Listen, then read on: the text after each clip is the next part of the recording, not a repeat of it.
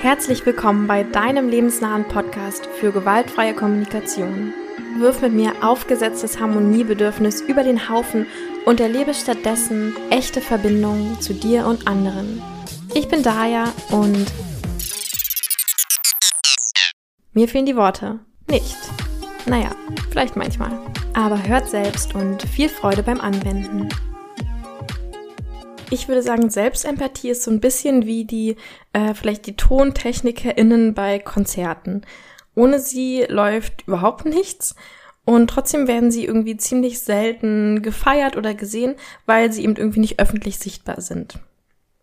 Und mit der Selbstempathie ist es auch so, dass es oft irgendwas ist, was eigentlich in der GfK passieren muss, bevor wir in den Ausdruck gehen oder empathisch mit anderen sind.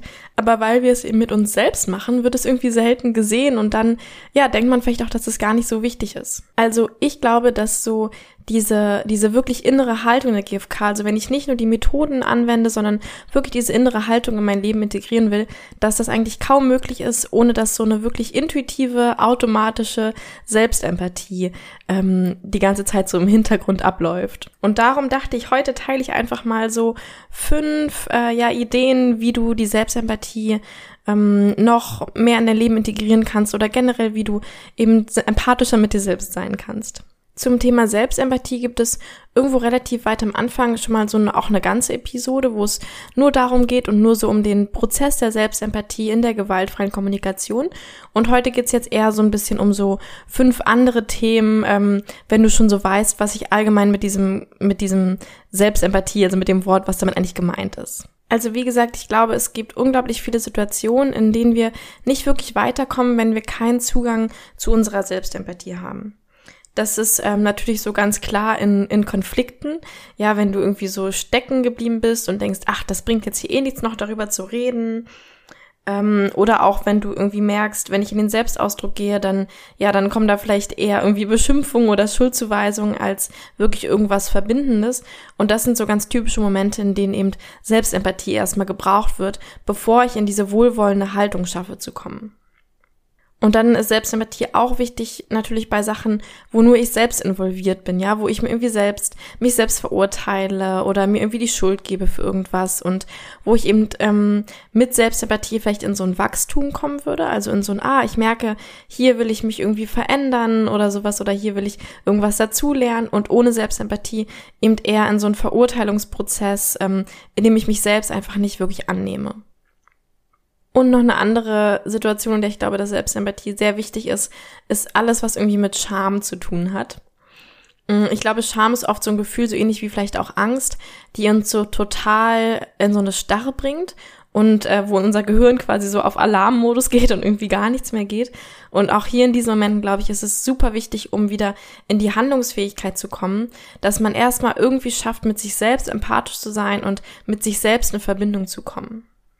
Und in allen diesen Momenten ist es eben, glaube ich, gar nicht mal so einfach, dann intuitiv in Selbstempathie zu gehen, weil das eben nichts ist, was uns vorgelebt wird. Ähm, Im Sinne von, ja, vielleicht wird es uns sogar vorgelebt, vielleicht erleben wir das sogar bei unseren GFK-TrainerInnen oder bei, ähm, bei anderen Menschen, aber wir sehen es eben nicht, weil es irgendwas ist, was innerlich passiert und manchmal auch schon ganz schnell passiert das, was wir sehen in Filmen oder wenn Menschen sich unterhalten, ist ja dann immer schon der, der Ausdruck, ja, wenn wir in die Verbindung, in die Kommunikation gehen. Und ich glaube deswegen, ja, es ist manchmal ähm, so ein bisschen so ein Thema, was so unterrepräsentiert ist, weil Leute sich irgendwie denken, ach, das ist jetzt gar nicht so wichtig, hier so ein bisschen Selbstempathie. Wichtiger ist jetzt ja, wie ich ausdrücke, was ich, äh, was ich sagen will oder was mich stört. Oder wichtiger ist, wie ich jetzt mit der richtigen Methode der anderen Person Empathie gebe oder sowas weil das andere eben einfach nicht so oft ähm, präsent ist. Also fange ich einfach mal an mit meinen fünf kleinen ähm, ja, Tipps, Impulsen, Ideen, wie auch immer du es nennen willst. Der erste ist, ähm, der geht jetzt erstmal wieder weg von der Selbstempathie tatsächlich, erstmal Empathie holen. Ich hatte ja an einer der vorherigen Episoden über dieses Ressourcenmodell in der GfK gesprochen ähm, wo wir eben so ein bisschen sagen, je nachdem, wie sehr du gerade mit dir selbst ähm, in Verbindung bist, ja, oder wie, wie sehr deine Bedürfnisse gerade erfüllt sind, wie deine Ressourcen gerade sind, hast du unterschiedliche Möglichkeiten zu agieren. Also wenn du ganz unten bist, wenn du total, ne, vielleicht in einem irgendeinem krassen Konflikt und es geht wirklich gar nichts mehr und du bist super getriggert und es geht einfach nur noch Stopp und raus hier und es geht gar nichts mehr, dann bist du eben nicht fähig, dir gerade irgendwie Selbstempathie zu geben. Und auch eine Stufe darüber, ähm, wo wir in der GfK sagen würden, da bist du in diesem, in dieser Ressourcen, auf diesem Ressourcenlevel, wo du nur Empathie bekommen kannst, da bist du vielleicht auch noch nicht fähig, dir selbst Empathie zu geben.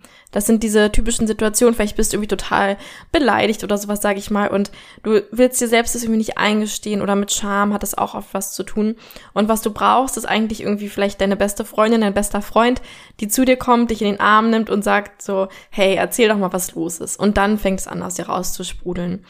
Aber genau, es ist ja auch manchmal so, also mir zumindestens, ich kenne dieses Gefühl, dass es manchmal so ein bisschen auch mir fast Angst macht, wirklich hinzugucken und mir selbst Empathie zu geben, wenn keiner dabei ist, weil ich denke, gerade bei Scham oder sowas so, huiuiui, ne, was da dann vielleicht für Gefühle hochkommen, kann ja auch mal ganz schön umwerfend oder beängstigend sein. Und dann ist es irgendwie schöner, wenn jemand da ist, wo man weiß, der kann mich zur Not irgendwie halten. Genau, das heißt, wenn du wirklich merkst, du bist irgendwie gerade ziemlich, ziemlich weit am Boden und du bist einfach vielleicht, hast gerade nicht den Mut oder sowas wirklich hinzugucken und selbst mit dir in Empathie und Verbindung zu gehen, dann würde ich sagen, geh erstmal, schau erstmal, wer kann dir jetzt Empathie geben, wer kann dir jetzt beistehen.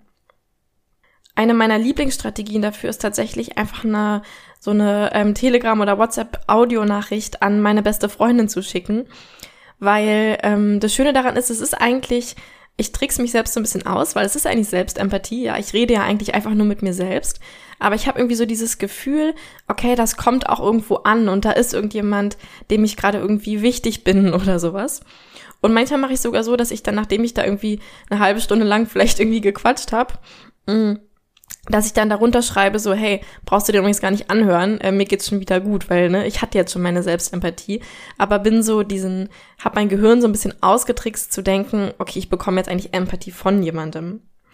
Ähm, genau, also das ist so eine meiner Lieblingssachen. Ähm, aber sonst auch, vielleicht guck, ob du mit irgendjemandem schnell telefonieren kannst oder dich mit irgendjemandem treffen kannst oder sowas. Um dir eben erstmal so eine Portion Empathie abzuholen, bevor du dann vielleicht in die Selbstempathie gehen kannst. Genau, und vor allem bei so, ähm, bei Scham ähm, ist das, glaube ich, sehr wichtig manchmal, weil Scham ist ja diese, diese umwerfende Angst, dass wir irgendwie ganz allein sind und abge, abgetrennt von jedem Menschen da draußen und alle finden mich irgendwie doof oder sowas. Und ich glaube, in diesem Moment ist es besonders schwer, Selbstempathie sie zu geben. Und wir brauchen vielleicht erstmal so diese Gewissheit, okay, so irgendjemand ist noch da, der mich trotzdem noch annimmt, obwohl ich gerade ähm, mich total, also obwohl ich gerade irgendwas gemacht habe, wofür ich mich total schäme. Der Impuls Nummer zwei ist, deine Wut und deine Gedanken erstmal zuzulassen und nicht zu zensieren. Das ist auch was, was ich auch bei mir selbst erlebt habe, vor allem auch so vielleicht mehr so am Anfang, ähm, als ich die gewaltfreie Kommunikation gerade erst kennengelernt hatte, äh, dass ich ja mich selbst, wenn ich irgendwie gemerkt habe, da kommt Wut hoch oder so urteilende Gedanken oder so, dass ich versucht habe, die sofort wegzudrücken, äh, beziehungsweise mir irgendwie zu überlegen, ah nein, was sind das denn eigentlich für Bedürfnisse, die da dahinter stehen und sowas. Ähm, das Problem ist, wenn ich ähm, solche Gedanken gar nicht hochlasse, dann, ähm, dann komme ich auch gar nicht in so eine Klarheit, wo ich vielleicht wirklich rausfinde, worum es mir eigentlich wirklich geht. Weil das Schöne an so Wut und Gedanken und so in der GfK nennen wir das ja manchmal auch so die inneren Wölfe, die dann heulen, ist ja, dass die so richtig schön sprudeln und dass wenn man die nicht, ähm, wenn man die nicht stoppt, ja, dass die eigentlich sich da die absurdesten Sachen zusammenreimen können. Und das Tolle daran ist aber, dass, dass wir dann eben so eine ganze Bandbreite von Gedanken haben und merken, okay, was ist denn eigentlich, was ist mir denn wirklich wichtig? Welcher Gedanke kommt denn besonders oft oder ne, wo drehe ich denn immer wieder Schleifen? Und manchmal kann es passieren, dass wenn wir zu schnell in so eine GFK Selbstempathie gehen, dass das Ganze so ein bisschen verkopft wird, weil wir dann denken, okay, ich gehe jetzt die vier Schritte ab, Beobachtung, Gefühl, Bedürfnis, eine Bitte und wir aber gar nicht so richtig mit dem in Verbindung sind, was uns eigentlich wirklich gerade aufregt, sondern wir uns einfach so irgendwas rausgepickt haben und jetzt verkopft diese Schritte durchgehen. Und darum glaube ich, ist es halt super hilfreich, erstmal diese ganzen Gedanken und diese ganze Wut irgendwie zuzulassen und mir das anzuhören und anzugucken, vielleicht sogar zu genießen. Ja, es ist ja auch super viel Energie, die da dahinter steht. Und dann eben erst danach, wenn ich wirklich mit dem in Verbindung bin, was mich da so aufregt, ähm, und dass sich das so rauskristallisiert hat, dann erst in die, in diese methodischere ähm, Selbstempathie zu gehen. Und noch ein anderer Grund dafür ist, dass wenn wir so Urteile haben, dann versuchen die sich eigentlich immer irgendwie den Weg an die Oberfläche zu bahnen weil die sind nicht gerne ungehört. Ja, unsere Wölfe, die sind ja da, um uns zu verteidigen, so unsere Wut und so, weil die denken, oh, Hilfe, hier werden wir angegriffen, jetzt Verteidigung. Und wenn wir die dann irgendwo einsperren, dann versuchen die natürlich rauszukommen. Und was dann manchmal passiert ist, dass sich unsere Gedanken, unsere Urteile so ein bisschen reinmischen in unsere, ähm, in das, was wir vielleicht so GFK-Selbstempathie nennen würden.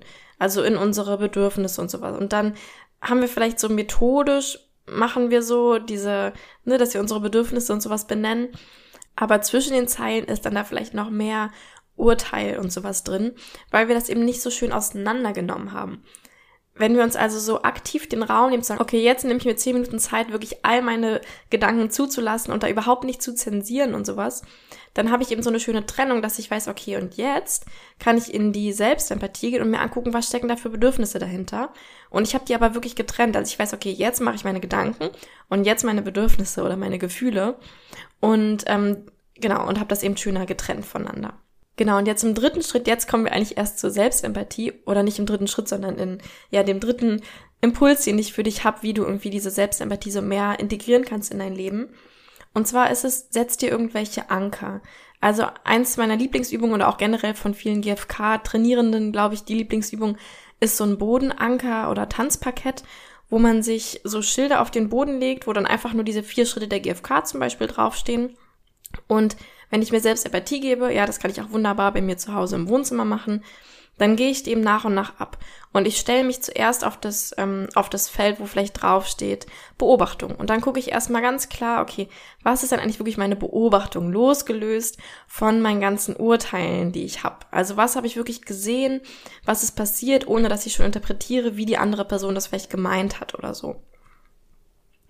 Und dann, wenn ich merke, okay, damit bin ich jetzt klar, gehe ich einen Schritt weiter auf die nächste Karte, wo dann steht Gefühl. Und jetzt gucke ich wirklich, wie fühle ich mich damit. Vielleicht muss ich noch nicht mal unbedingt Worte dafür finden, sondern kann es erstmal einfach nachspüren und finde dann vielleicht Worte dafür und schaue wirklich, was ist mein, ne, also wie fühle ich mich damit und jetzt nicht, was sind meine Gedanken, also nicht so wie ich habe das Gefühl, dass du mich gar nicht liebst, was ja auch wieder nur eine Interpretation ist, sondern was ist wirklich dieses Gefühl? Fühle ich mich vielleicht allein? Fühle ich mich traurig? Fühle ich mich frustriert? Ähm, fühle ich vielleicht Angst? Fühle ich Scham? Also all diese Sachen. Und dann der dritte Schritt ist ja in der GfK immer die Bedürfnisse. Hier gucke ich mir wirklich an, was sind meine Bedürfnisse, die gerade vielleicht nicht erfüllt sind. Und im vierten Schritt schaue ich vielleicht, ob es da noch irgendwie eine Bitte gibt ähm, oder irgendwie eine Strategie, die mir einfällt, die ich machen könnte, um meine Bedürfnisse besser zu erfüllen.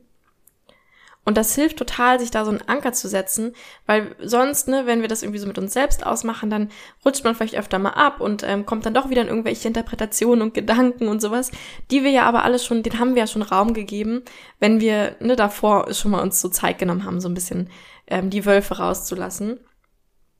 Und weil das eben, also ich glaube, weil wir einfach alle sehr viel gelernt haben, in dieses Urteilen zu gehen und ähm, ja, genau, ins Interpretieren und sowas zu gehen, ist das so wie die eingefahrene Straße in unserem Gehirn, die automatisch genommen wird. Und manchmal, glaube ich, brauchen wir so eine Art Gedankenstütze, die uns eben daran erinnert, hey, du willst jetzt mal hier diesen kleinen, diesen kleinen Schleichweg nehmen, wo es irgendwie auch lang geht, der aber noch nicht so, noch nicht so eingefahren ist.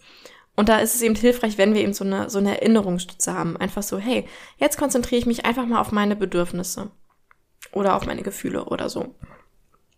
Genau, das kann so ein Bodenanker sein. Ich kenne auch Menschen, die das einfach mit den ähm, mit vier Fingern machen, also sagen Zeigefinger ist das, ähm, Mittelfinger ist das, Ringfinger ist das und kleiner Finger ist das. So in den vier Schritten der GFK. Und, ähm, und quasi dann immer sich einfach so an einen Finger anfassen und das so als Gedankenstütze oder sowas nehmen. Ähm, oder vielleicht hast du ein kleines Spickzettelchen, wo einfach nochmal die vier Schritte draufstehen, vielleicht noch mit ein paar Notizen dazu oder sowas irgendwas, was dir eben hilft, zu sagen, okay, ich bleib jetzt mal dabei bei dieser Selbstempathie und ich bleib jetzt mal bei mir und meinen Gefühlen und meinen Bedürfnissen.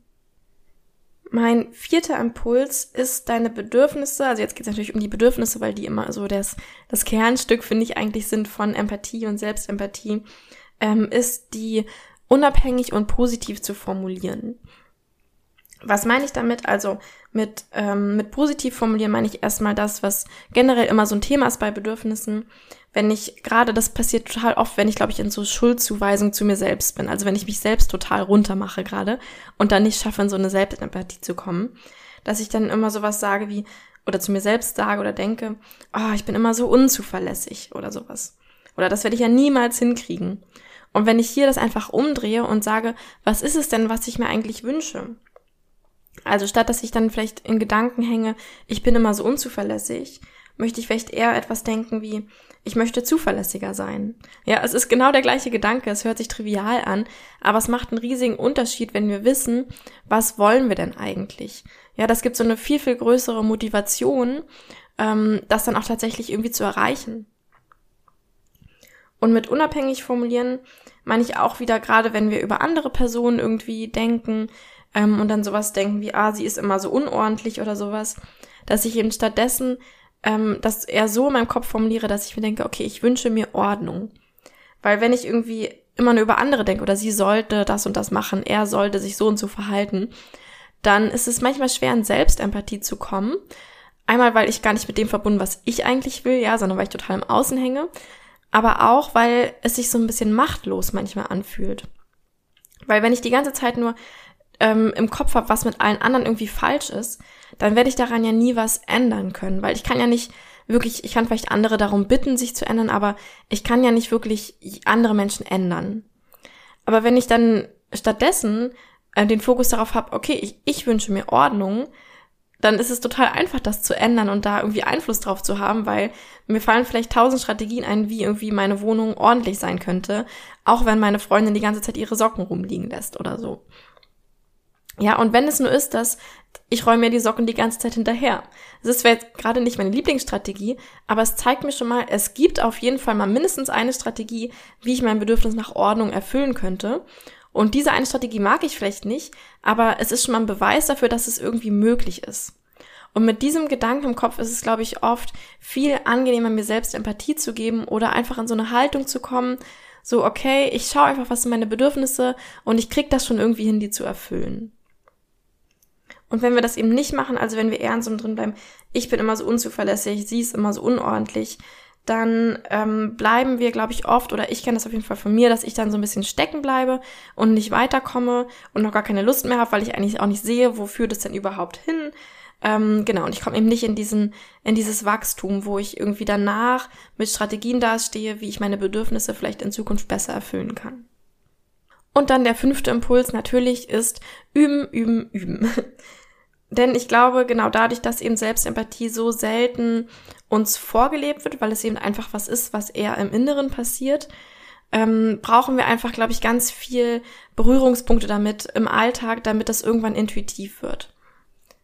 Und ich finde es zum Beispiel super hilfreich, mir jeden Tag am Abend so eine kleine Situation in den Kopf zu rufen, so eine ganz kleine, wo ich gemerkt habe, da war ich vielleicht so ein ganz bisschen angetriggert und mir dafür Selbstempathie zu geben.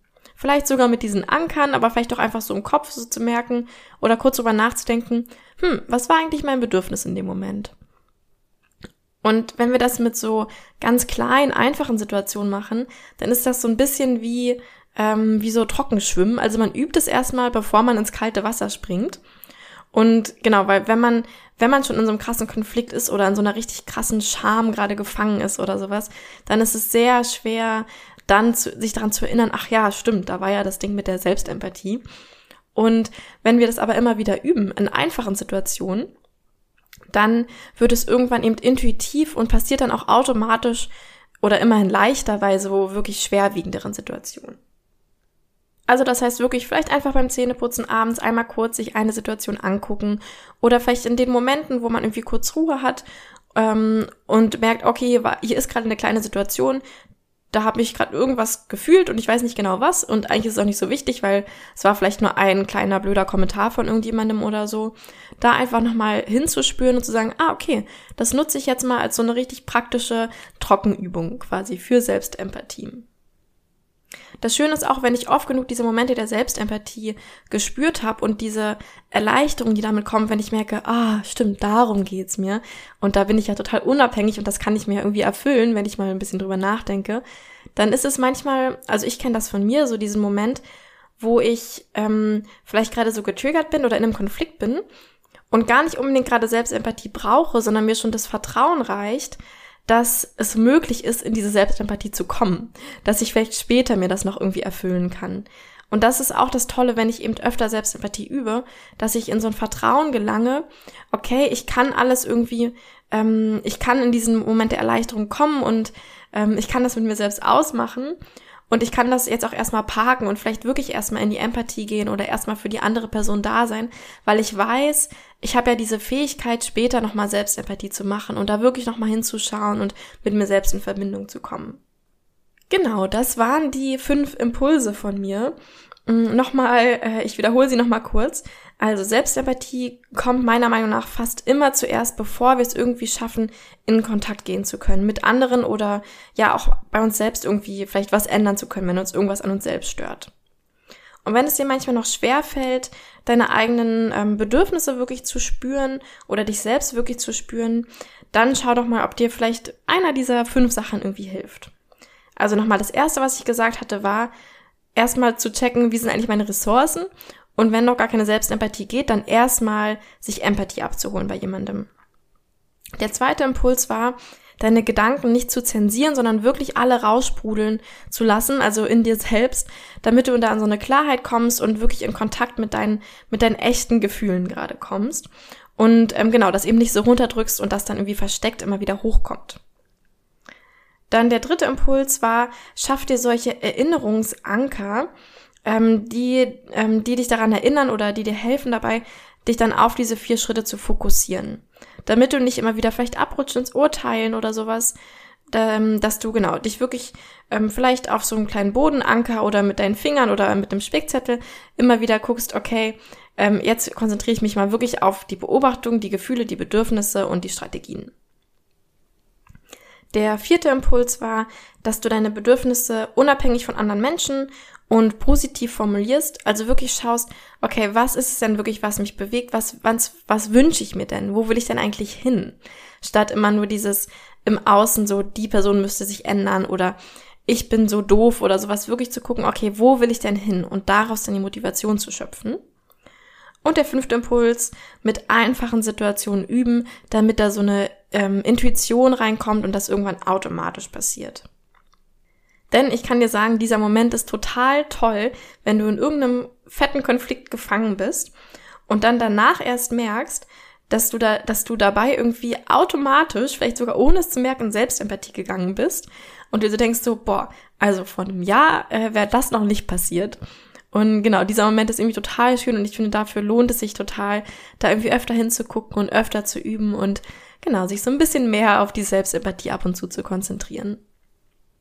Und jetzt würde ich sagen, pick dir doch mal eins von diesen fünf Sachen raus und überleg dir mal, wie du das ganz konkret nächstes Mal oder vielleicht jetzt in den nächsten paar Tagen oder Wochen umsetzen kannst. Also eine von den Sachen und wenn du merkst, okay, hier ist ein Punkt, wo ich jetzt irgendwie gerade vielleicht mehr Selbstempathie bräuchte, wie könntest du jetzt ganz konkret eine von diesen fünf Sachen vielleicht anwenden? Und dann freue ich mich sehr, wenn du das, äh, wenn du Lust hast, das mit mir zu teilen, kannst du mir immer sehr gerne eine E-Mail schreiben. Ähm, E-Mail an hallo at daya-trende.de. Und außerdem freue ich mich auch total, wenn du mich mal auf Instagram besuchst unter at @daya_trende oder äh, mir natürlich positive oder irgendwelche Bewertungen oder Feedback auf iTunes hinterlässt, mich abonnierst, mich deinen Freundinnen weiterempfiehlst. Genau, all diese Sachen würde ich mich sehr freuen. Und übrigens habe ich auch auf meiner Website, kannst du dir kostenlos ein 5-Schritte-Arbeitsbuch runterladen zur Konfliktlösung, wo natürlich Selbstempathie auch ein sehr großes Thema spielt. Ähm, genau, wo nochmal so ein paar Sachen, die ich heute auch erzählt habe, du die direkt in so einer Übung ähm, anwenden kannst. Und jetzt bedanke ich mich sehr fürs Zuhören und ja, bis nächste Woche Dienstag. Tschüss, deine Daya.